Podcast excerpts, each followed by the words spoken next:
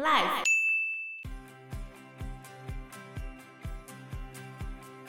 那光乌克兰的黑土就占了百分之四十左右，它的谷物的出口总量只比美国少一些而已。而且现在最严重的事情是，现在是播种期，没人在种田，播种没有播种，然后也没有人负责照顾那些农田，接下来根本连收成都没有。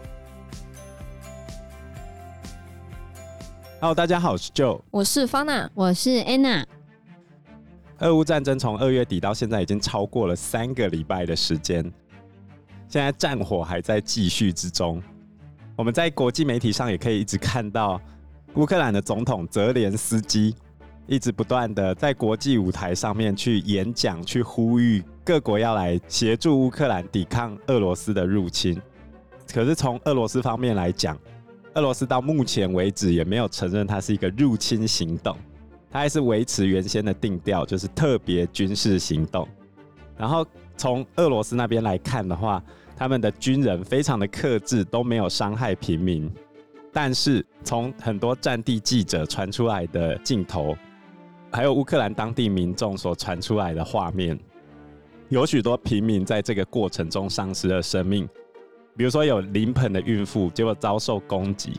然后她的妇产科医生赶快去帮她接生出来，结果生出来的时候胎儿已经往生了。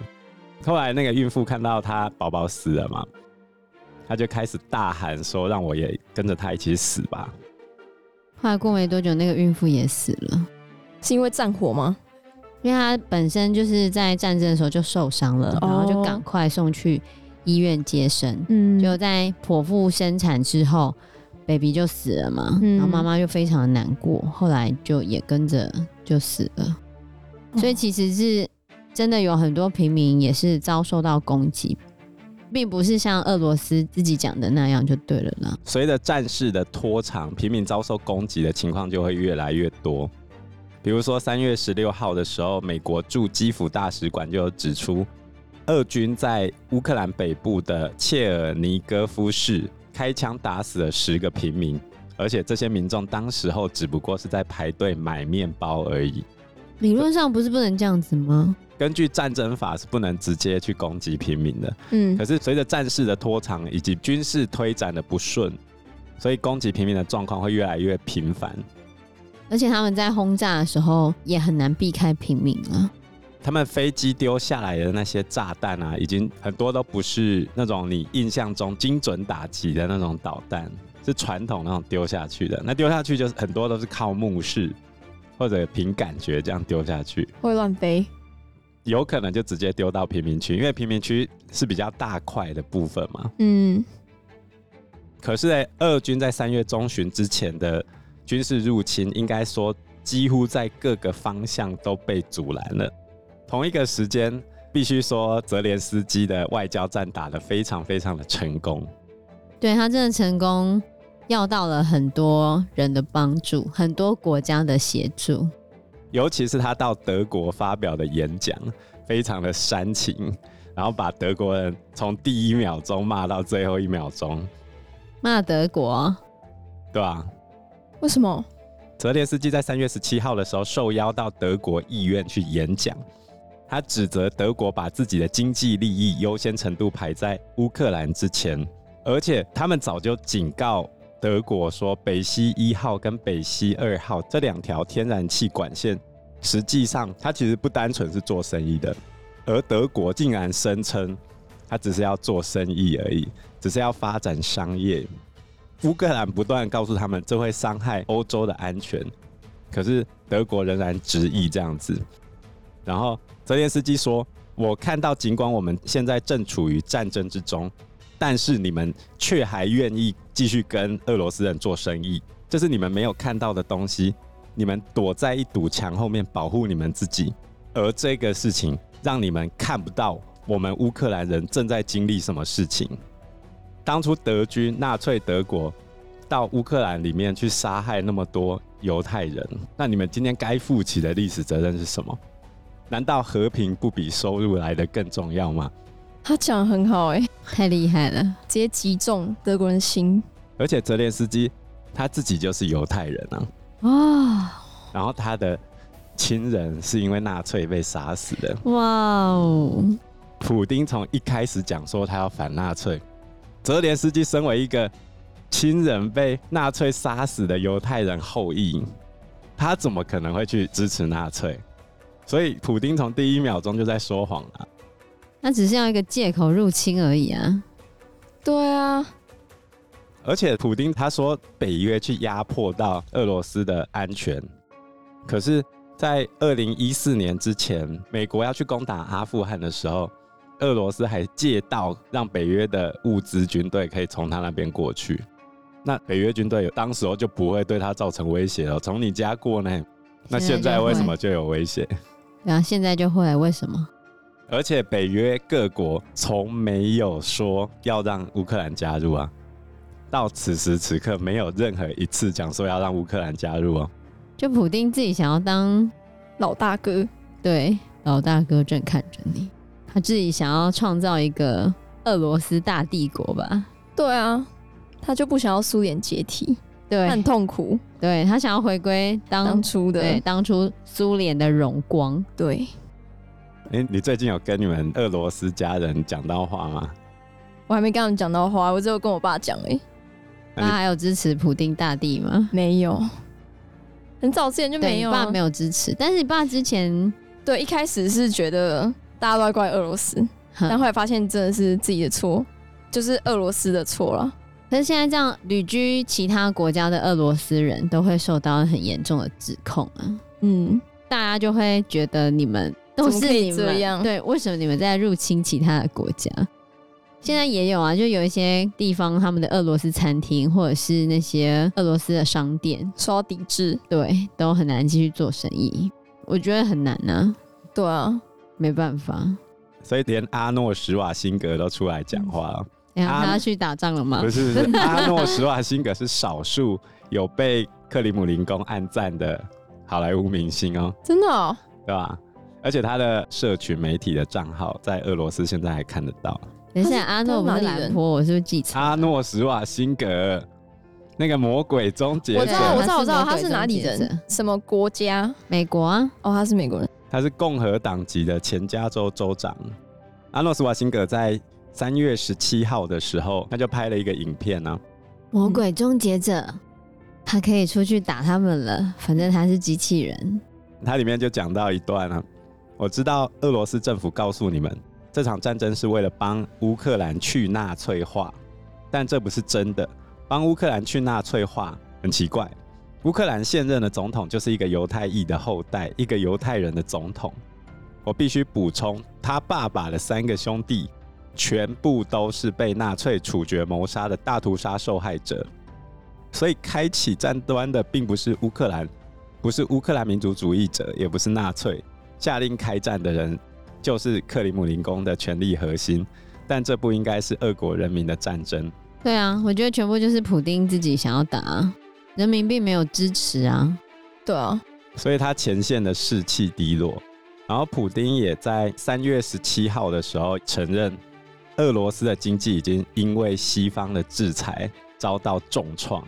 他说，面对这些新的现实，俄罗斯经济需要深层次的结构性改革。我不会隐瞒这一点，这些改革并不容易，它将会导致通货膨胀跟失业率的暂时上升。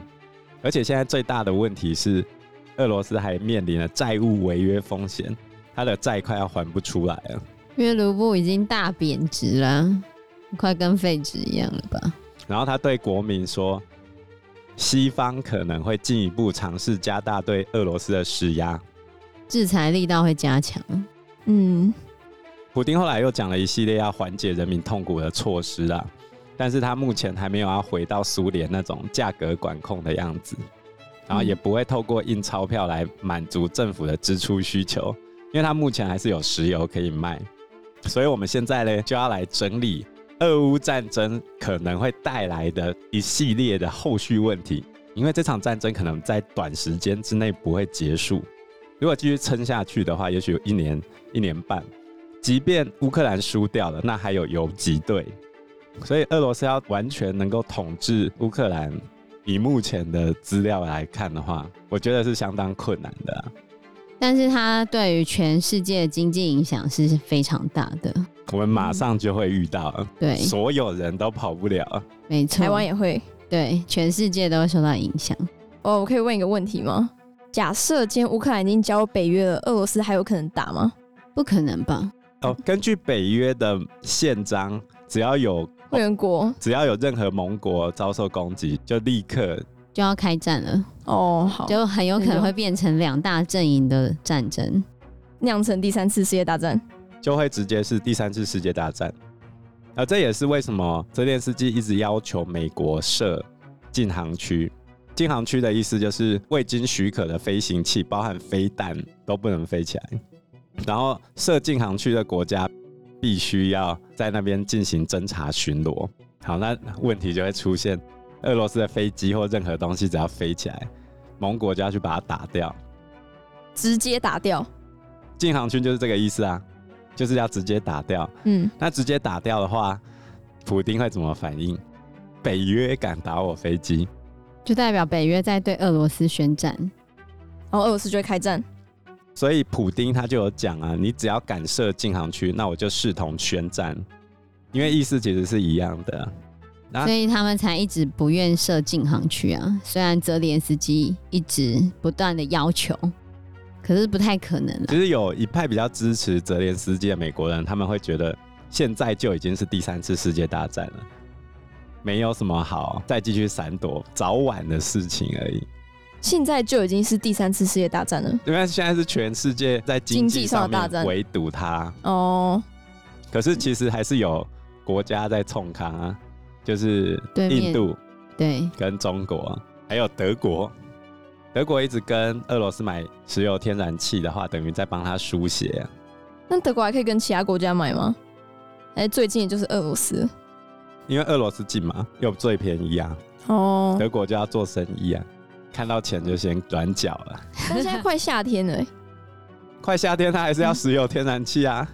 哦，印度还跳出来说，你那个卖不出去便宜的哈，全部都卖给我啊，所以他根本不会倒。嗯、而且经济制裁能不能发挥效果？目前被经济制裁的国家，伊朗有没有倒？北韩有没有倒？西方的逻辑是有点类似国民党跑来台湾之前的样子，其实他的逻辑是恶性通货膨胀之后，人民生活就会痛苦，人民生活痛苦之后就会上街抗议去推翻政府。可是，在近一百年里面，被经济制裁推翻的少之又少。国民党自己那通货膨胀也不是人家制裁他，是他自己搞出来的。国民党是因为他们自己贪污腐败，然后搞得民不聊生导致的了。所以恶性通货膨胀这一件事情，能不能导致一个集权国家垮台？目前是几乎没有看到的。所以垮台的定义是什么？就是政府整个被换掉啊，全部人下台，然后重选嘛？至少老大要下台啊。嗯。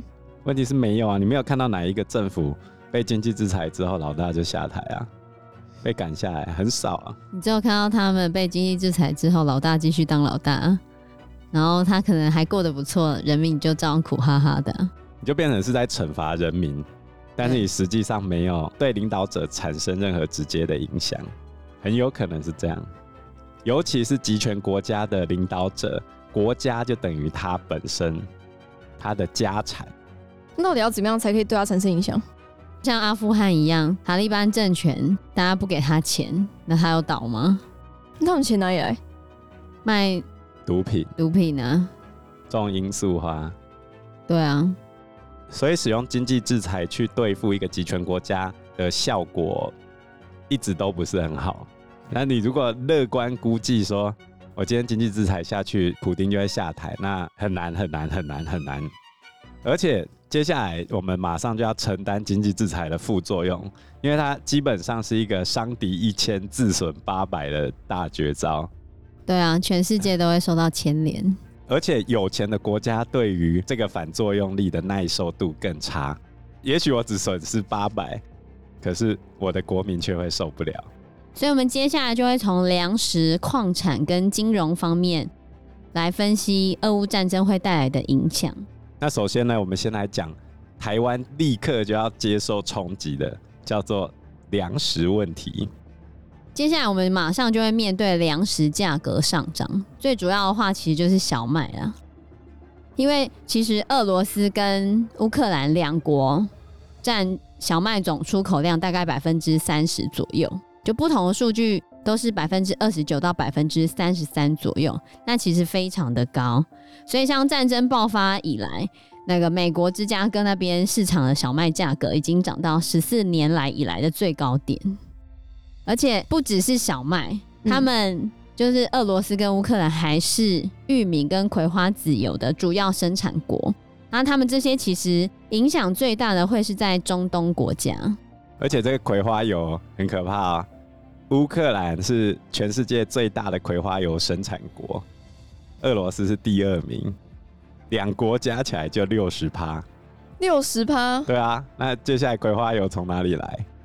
所以我们现在用的油都是葵花油吗？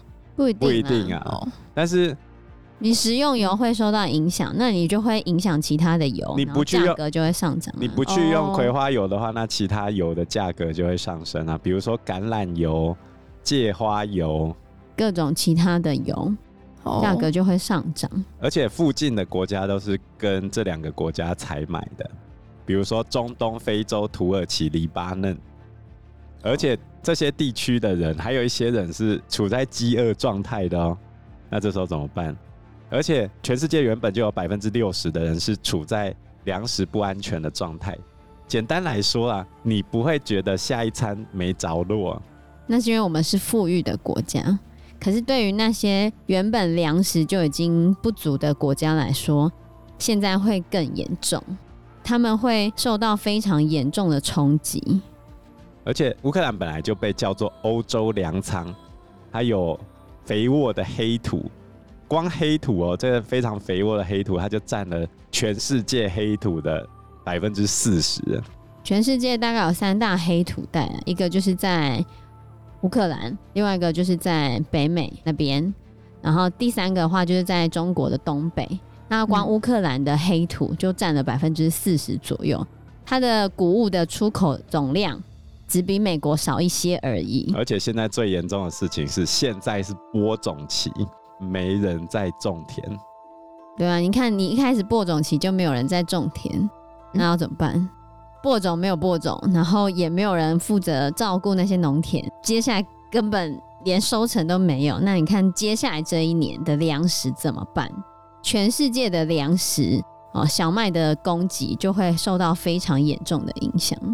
而且它会直接冲击到所有直接、间接跟小麦有关的。举例来说，鸡饲料会影响到鸡的价格，鸡饲料它会受到黄小玉、黄豆、玉米、小麦价格的影响。这些粮食价格的飙涨，也就代表鸡的价格会上涨，汉堡也会上涨，面包、面粉全部都。不过首当其冲的是俄罗斯啊，因为麦当劳就已经要退出俄罗斯。他前一天就引发抢购，麦当劳抢购吗？对啊，听说有人抢很多大麦克回家，就是大麦克直接涨到两千，对对对对对对，两千，夸张！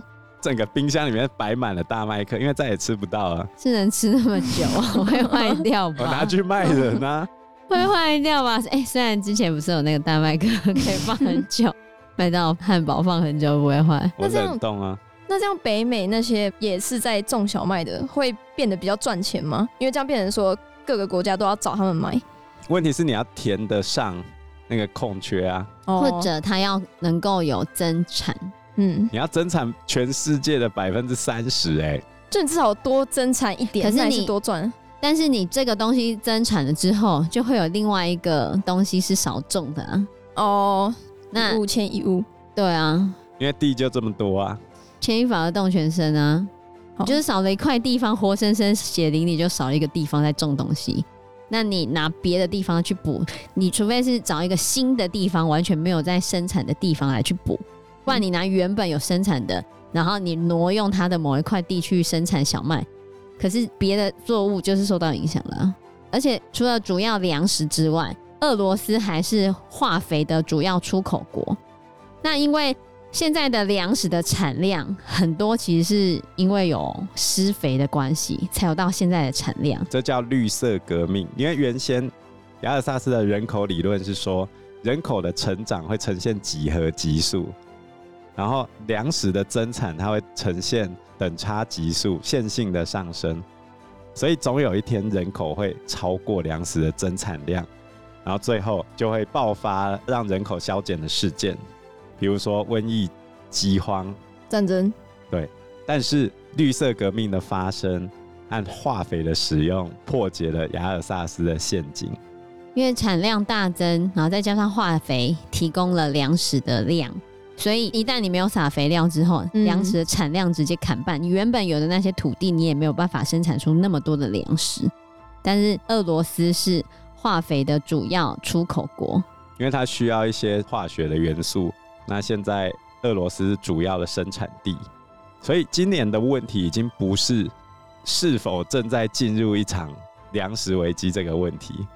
是我们现在已经在这个危机之中，而这个危机的严重程度我们尚且不知道，因为现在还有前面种下来的东西可以吃，而我们没有在乌克兰这里种新的东西。但是富裕的国家可能感受没那么强了，我们只是觉得东西变贵了，嗯，可是贫困的国家，他们可能是连粮食都没有。而且乌克兰本来就提供了世界粮食计划署百分之五十的小麦需求。世界粮食计划署它就是会把粮食分配给一些粮食不足的地方。可今天乌克兰在战事中，当然没有办法供应世界粮食计划署它的小麦的需求量，然后没有办法去分给那些贫穷的国家，那些人民怎么办？所以接下来这一年，二零二二年的粮食不足的危机会更加的严重，可能接下来会引发大饥荒都有可能。因为对我们台湾而言，大家会觉得东西变贵，可是我们还买得起。嗯，可是对于贫穷国家的人，他们可能一天只能赚几十块，甚至一百块，顶多这样子，他们就会吃不起饭。这时候怎么办？因为时间关系，我们这一集节目就到这边喽。有任何的建议都可以在留言区告诉我们，或者是直接在 Facebook 或者是 IG 留讯我们，我们都会回应你哦。那我们这一集节目就到这个地方喽，谢谢大家，谢谢大家，拜拜，拜拜，拜拜。